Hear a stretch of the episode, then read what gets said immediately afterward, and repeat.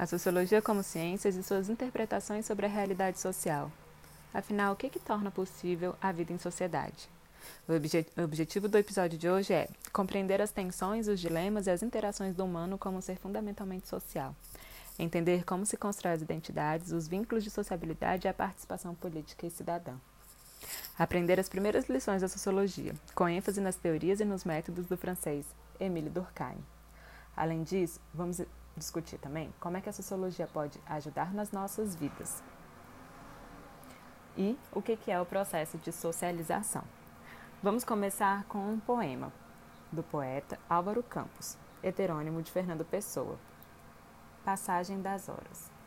Trago dentro do meu coração, como num cofre que se não pode fechar de cheio, todos os lugares onde estive, todos os portos a que cheguei todas as paisagens que vi através de janelas ou vigias, ou de tombadilhos, sonhando. Eu, enfim, que sou um diálogo contínuo, um falar alto e incompreensível, alta noite na torre, quando os sinos oscilam vagamente, sem que mão lhes toque, e faz pena saber que há vida que viver amanhã. Eu, enfim, literalmente eu, e eu, metaforicamente também. Com base em alguns versos do longo poema Passagem das Horas, escrito provavelmente entre 1916 e 1923, com a assinatura de Álvaro Campos, esse episódio vai discutir as tensões entre subjetividade e individualidade e a existência como ser social, isto é, a relação em sociedade. Existe em qualquer ponto de partida sempre a dúvida, cujo teor está na filosofia, na psicologia e, é claro, na sociologia, o que faz parte da nossa natureza individual? Qual o nível de influência da sociedade em que vivemos em nossos pensamentos e ações? Tendo em vista que a vida é social, é fato determinante, conforme nos alertam, desde os pensadores que antecederam ao trio de pais fundadores da sociologia, que são Durkheim, Weber e Marx, até os teóricos contemporâneos, é preciso analisar e compreender como conseguimos nos adequar a uma vida em sociedade, em todas as suas dimensões, construção de identidades, participação política, a cidadania e o equilíbrio entre indivíduo e sociedade, além da liberdade e os seus limites. Afinal, o que é a sociologia? Estudar sociologia é sair do lugar comum, é entender que vivemos um jogo entre os homens e a sociedade, a biografia e a história, eu e o mundo. É compreender o sentido de sua época e de suas próprias vidas, que possamos compreender que não somos seres totalmente particulares e que, na busca pela defesa do eu, não nos tornemos moralmente insensíveis. Nós raramente compreendemos nossas ansiedades em termos de transformações históricas, contradições institucionais, assim como nosso bem-estar, que está ligado aos altos e baixos das sociedades em que vivemos. Nós, nós precisamos nos atentar a essa complexa ligação entre nossas vidas e o curso da história mundial pois é essa ligação que nos informa que tipo de pessoa podemos ser e como podemos participar da evolução histórica. Tem um sociólogo chamado Wright Mills que vai falar sobre imaginação sociológica. Ele afirma que precisamos de uma, quantidade, de uma qualidade de espírito que ajude a usar a informação, que não é escassa, embora nossa capacidade de assimilá-la seja esmagada para desenvolver a razão. O que, que isso significa? Nós vamos perceber com lucidez o que está ocorrendo no mundo e o que, que pode estar acontecendo até mesmo dentro de nós. A imaginação sociológica capacita o seu possuidor a compreender o cenário histórico mais amplo, em termos de seu significado para a vida íntima e para a carreira exterior de numerosos indivíduos. Isso vai permitir que a gente vai levar em conta como os indivíduos, na agitação dos nossos dia a dias, na nossa experiência diária, nós adquirimos frequentemente uma consciência falsa das nossas posições sociais, por isso, o Wright Mills ele vai defender que o primeiro fruto dessa imaginação é a ideia de que o indivíduo só pode compreender a sua própria experiência e avaliar o seu próprio destino localizando-se dentro de seu período. Só pode conhecer suas possibilidades na vida tornando-se consciente das possibilidades de todas as pessoas nas mesmas situações que ele. Isso significa, em resumo, que todo indivíduo vive numa determinada sociedade, uma biografia e dentro de uma determinada sequência histórica. Como assim? A nossa biografia ela está inserida dentro de uma determinada sociedade e dentro de um momento da história. O que, que a gente está vivendo hoje? O que a gente está vivendo hoje fala muito sobre quem nós somos. Ao mesmo tempo que esse indivíduo é condicionado pelo meio social e pela história, ele também contribui para essa sociedade e para o curso de sua história. Então, a promessa da imaginação sociológica é nos permitir compreender a história e a biografia e as relações entre ambas dentro da sociedade. É a marca do que há melhor nos estudos contemporâneos quando a gente se refere às relações entre o homem e a sociedade. O que mais chama a atenção é que a gente vai poder compreender o que, que a gente vai chamar de natureza humana, como os homens podem variar dentro de uma determinada sociedade e período, em termos de liberdade e caráter, qual a posição da sociedade que a gente vive na história da humanidade e como, através de quais forças a sociedade ela pode se modificar. Qual é a estrutura da nossa sociedade como um todo e como que as pessoas se relacionam. Então, a imaginação sociológica ela nos permite de uma perspectiva a outra e conseguir enxergar as relações entre as características mais íntimas de nós como seres humanos e o que há de mais impessoal, ou seja, é, quando a gente está falando da estrutura social. A imaginação sociológica está sempre sendo movida por essa necessidade de conhecer o sentido social e histórico do indivíduo na sociedade e no período no qual ele vive. Como que ele vai afetar cada ser como que ela vai se manifestar. Assim, podemos perceber o que está acontecendo conosco, com cada um, entendendo que somos esses pequenos pontos de cruzamento entre história e biografia dentro da sociedade. Agora, vocês, estudantes de sociologia, ao utilizar-se da imaginação sociológica, estarão adquirindo uma nova forma de pensar e de experimentar valores. A ideia é que vocês sejam perturbados pela imaginação sociológica nas suas relações mais imediatas com os outros e com vocês mesmos. Os valores que vocês tanto estimam vão começar a ser ameaçados. Vocês estarão mais conscientes, enxergarão o mundo para além das questões da vida íntima, para além do eu, do nosso umbigo, e perceberão esse mundo a partir de instituições sociais históricas, formando uma ampla estrutura social, uma questão pública. Então, alguns exemplos: o desemprego. A estrutura das oportunidades entrou em colapso e foge do alcance da solução pessoal. A guerra. Nesse contexto, a nível individual, pode-se encontrar um ambiente dentro dele sobreviver à guerra ou dotar de sentido a morte por ela provocada. Durante a guerra, a gente pode uh, ganhar dinheiro, contribuir para o seu fim, morrer com honra ou sobreviver. Mas as questões públicas são: que tipos de homens estão no comando? Quais são seus efeitos sobre a economia, famílias, religiões, órfãos, mulheres? A gente pode pensar também sobre esse momento que a gente está vivendo, a pandemia do coronavírus. Como que as pessoas estão lidando com esse momento? O casamento. Taxas de divórcios elevadas mostram que há uma questão estrutural relacionada com a instituição família. O que, que, esses exemplos nos mostram é que o que experimentamos em vários específicos ambientes de pequena escala, como já foi dito, é com frequência causado pelas modificações estruturais. Assim, para compreender essas modificações de muitos ambientes pessoais, a gente precisa olhar para além deles. A gente precisa olhar para a sociedade. Na medida em que a sociedade vai se complexificando, as variedades das modificações estruturais aumentam. Logo, as instituições dentro das quais vivemos se tornam mais gerais e mais ligadas entre si. Ter consciência da ideia da estrutura social e utilizá-la com sensibilidade é ser capaz de identificar as ligações entre uma grande variedade de ambientes de pequena escala. Ser capaz de usar isso é possuir imaginação sociológica. A partir da imaginação sociológica, podemos compreender quais as principais preocupações dos indivíduos de nossa época, as principais questões públicas apresentadas pela coletividade, quais são os valores aceitos, quais são os valores que estão sendo ameaçados. Existe nesse sentido a possibilidade de entender se os indivíduos de fato experimentam bem-estar, que acontece quando os valores que se estima não estão sendo ameaçados. Se todos os valores em que se assenta sua vida estão ameaçados, sentimos a ameaça total do pânico. Mas se não se tem consciência desses valores, experimentamos indiferença e apatia. Se não há consciência das ameaças aos valores, mas sente-se a ameaça, experimentamos inquietação e ansiedade. É possível separar a vida individual das grandes instituições dentro das quais ela se realiza? Não seria uma tentativa de evitar as grandes questões e problemas da sociedade moderna? Nossa tese aqui é que nenhum problema da vida privada pode ser formulado e resolvido sem reconhecimento do fundamento da estrutura social e das forças da sociedade que determinam a própria natureza do homem, suas condições e objetivos de vida. Nesse sentido, é necessário que, em todas as profissões, se dedique uma atenção mais cuidadosa às rotinas e catástrofes sociais que revelam que condicionam a natureza do homem, nesta época de intranquilidade civil e conflitos ideológicos.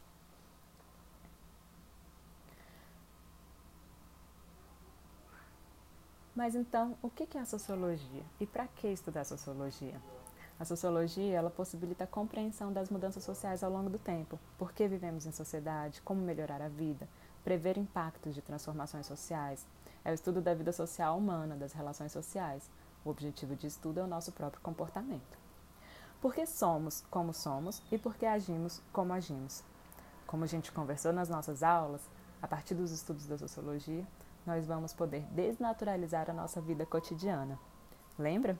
Tornar o familiar, o familiar exótico e tornar o exótico familiar. É entender que as nossas vidas são influenciadas por forças históricas e sociais complexas. É entender a relação entre indivíduo e sociedade. É investigar o que, que a sociedade faz de nós e o que, que nós fazemos de nós mesmos. O que, que significa aquele conceito que eu tanto falo, estrutura social? Ele significa que há uma estrutura padronizada onde a nossa vida acontece, a regularidade nos comportamentos e nos relacionamentos. Essa estrutura está sempre sendo estruturada e reestruturada pelos próprios seres humanos que a compõem. Como a sociologia pode ajudar nas nossas vidas? A partir dela, a gente pode ter consciência das diferenças culturais a partir de outros pontos de vista, avaliar efeitos de políticas e também uh, possibilitar um autoesclarecimento né? Quem sou eu? O que eu quero? O que me faz feliz? Ou qual é o meu projeto de vida?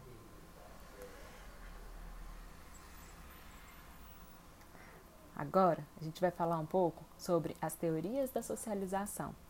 Percebam que todo esse episódio ele vai revisar o que a gente já vinha discutindo em sala de aula. O que é socialização? É o processo de aprender a tornar-se membro de uma sociedade, por meio da qual nos tornamos seres sociais. É a imposição de padrões sociais à conduta individual, um processo de configuração e ou moldagem que reconhece o indivíduo como membro que pode participar daquela sociedade. Tornar-se social é um processo que dura a vida toda, pois estamos em constante aprendizado. Esse processo ocorre media mediante a interação com os outros e a participação nas rotinas diárias da vida cultural cotidiana. Quando nos referimos ao conceito de socialização, então, a gente passa a reconhecer que as identidades sociais, os papéis sociais, as biografias pessoais são construídas por meio de um processo contínuo de transmissão cultural.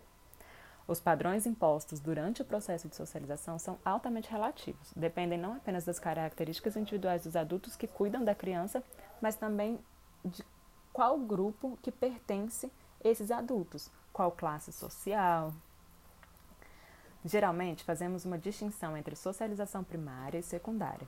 A primeira refere-se ao período fundacional ou inicial da personalidade. É o processo pelo qual a criança começa a acumular conhecimento e as habilidades necessárias para se tornar membro de determinada sociedade. Brincadeiras, jogos, imitação, observação, restrições, interações com agentes de socialização, pessoas mais íntimas, os assistentes familiares, uh, os irmãos, na socialização primária, as identidades mais primárias começam a se formar: gênero, etnicidade, religião. Todas são aprendidas e construídas socialmente e ativamente. São consideradas aspectos centrais da identidade pessoal, além de relativamente estáveis. Isso significa que, mesmo que no momento posterior da vida essas identidades sejam desafiadas, né, você uh, vai se converter a uma outra religião, ou você vai refletir sobre sua identidade de gênero, isso ainda vai se dar contra um pano de fundo do conhecimento e compreensão de normas e práticas culturais adquiridas durante a socialização primária. O que, que acontece? Durante a socialização primária, a gente recebe aquelas informações que vão ficar mais cristalizadas, mais naturalizadas dentro da, da nossa consciência de mundo. O caráter absoluto com que os padrões sociais atingem a criança resulta de dois fatos bastante simples. Primeiro, o grande poder que os adultos exercem numa situação, como a que se encontra a criança, e a ignorância dessa sobre a existência de padrões alternativos. As crianças não sabem que existe outra forma de vida além daquela que é apresentada a ela na, na casa, dentro de casa. Os adultos, então, eles exercem um poder avassalador sobre a criança, por vários fatores, como a dependência que as crianças têm deles, é, e elas temem os castigos dele, logo elas também querem ser aprovadas por eles. E os adultos apresentam-lhe certo mundo, e para a criança esse mundo é o mundo. Só posteriormente a mesma descobre que existem alternativas fora desse mundo, que o mundo dos seus pais é relativo no tempo, no espaço e que padrões diferentes também podem ser adotados. Só então o indivíduo toma consciência da relatividade dos padrões e dos mundos sociais. A gente costuma pensar que a experiência social ela começa com o nascimento ou até antes do nascimento, né? Quando a gente fala da construção social do gênero, você fez o ultrassom, você sabe se aquele neném ele vai ser do sexo feminino ou do sexo masculino. A partir daí já criam interações, expectativas em relação àquele indivíduo. As interações com o próprio corpo, o ambiente, principalmente com outras pessoas, marcadores sociais e de gênero, os componentes não sociais das experiências da criança estão entremeados e são modificados pela experiência social. Sua experiência relativa aos outros indivíduos constitui o ponto então crucial de toda essa experiência. Exemplos: alimentação, sono, é, fezes, xixi, todos esses processos fisiológicos, eles vão ser regulados a partir da sociedade, que vai estabelecer padrões. Então existe esse microcosmos, que é essa primeira relação com a família, e existe o macrocosmo, que molda esse microcosmo, porque aquela família está dentro de uma sociedade. O microcosmo, em que se desenvolve as experiências da criança, se diferem de acordo com o macrocosmo que se insere.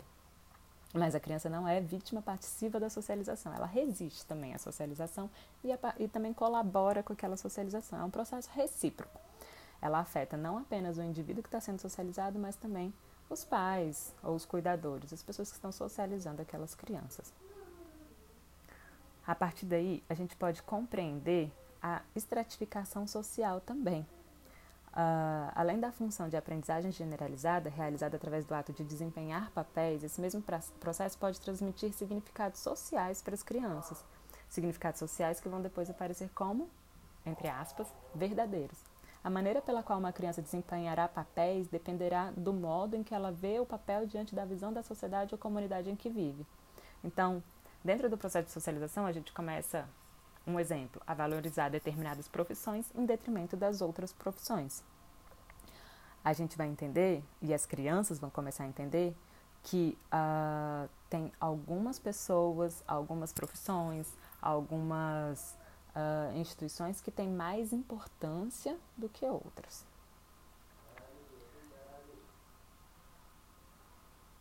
A consciência é basicamente a interiorização dos comandos e proibições de ordem moral vindos do exterior.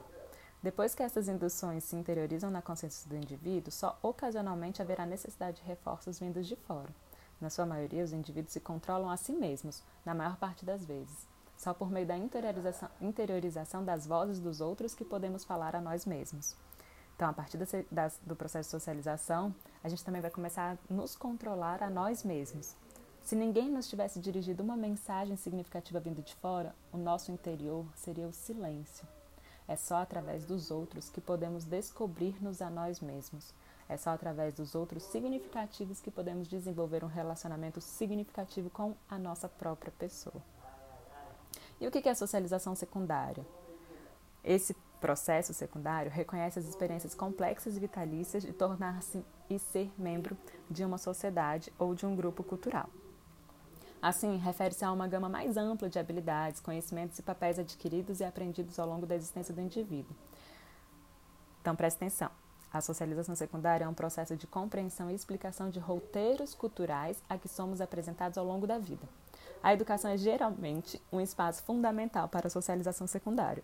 Na escola, as crianças e jovens são formalmente expostos ao conhecimento exigido por gerações anteriores considerados fundamentais para que funcionem como parte de determinada sociedade.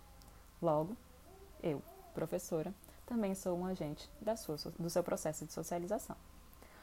Mas o aprendizado nas escolas, nas universidades, também acontece de uma maneira não formal. Pela ampla variedade de interações, experiências e ambientes educacionais, aprendem-se papéis, compreendem-se valores e conformam-se identidades. Logo, seus grupos de amigos também são agentes de socialização nesse processo. Um exemplo é o trote, a gente vai falar sobre isso é, lá no nosso no Marista 3.0. Continuamos a nos tornar durante as interações na vida adulta também. Biografias pessoais e identidades sociais são construídas e reconstruídas enquanto nos defrontamos com novos papéis e nuances da cultura em que estamos situados. Vamos adquirindo e perdendo identidades secundárias. O que é uma profissão? É um conhecimento formal, mas conhecimentos informais, aprendidos ali, em loco, por imitação e interação com os pares. São sutilezas que são tão importantes quanto as habilidades técnicas. Vamos pensar num exemplo: os músicos. Alguns não sabem ler partitura, por exemplo, mas cumprem outros requisitos. Não há curso sobre como se tornar um punk, um hippie, uma patricinha, um público de teatro, um paciente, um hospital. Mas a gente sabe que se a gente está doente e precisa ir ao médico e ao hospital, tem uma performance, a gente sabe o que fazer quando a gente vai no hospital. Como que a gente sabe o que fazer? A partir do processo de socialização. O que, que isso significa? Há um processo contínuo de aprendizagem, engajamento, interação.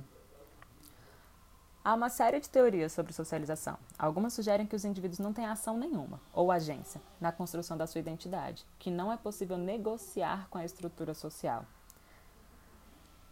Há outras teorias que acreditam que o self é um é, é, é o entendimento que os, os, os indivíduos são agentes ativos na socialização, que nós podemos refletir sobre esse processo.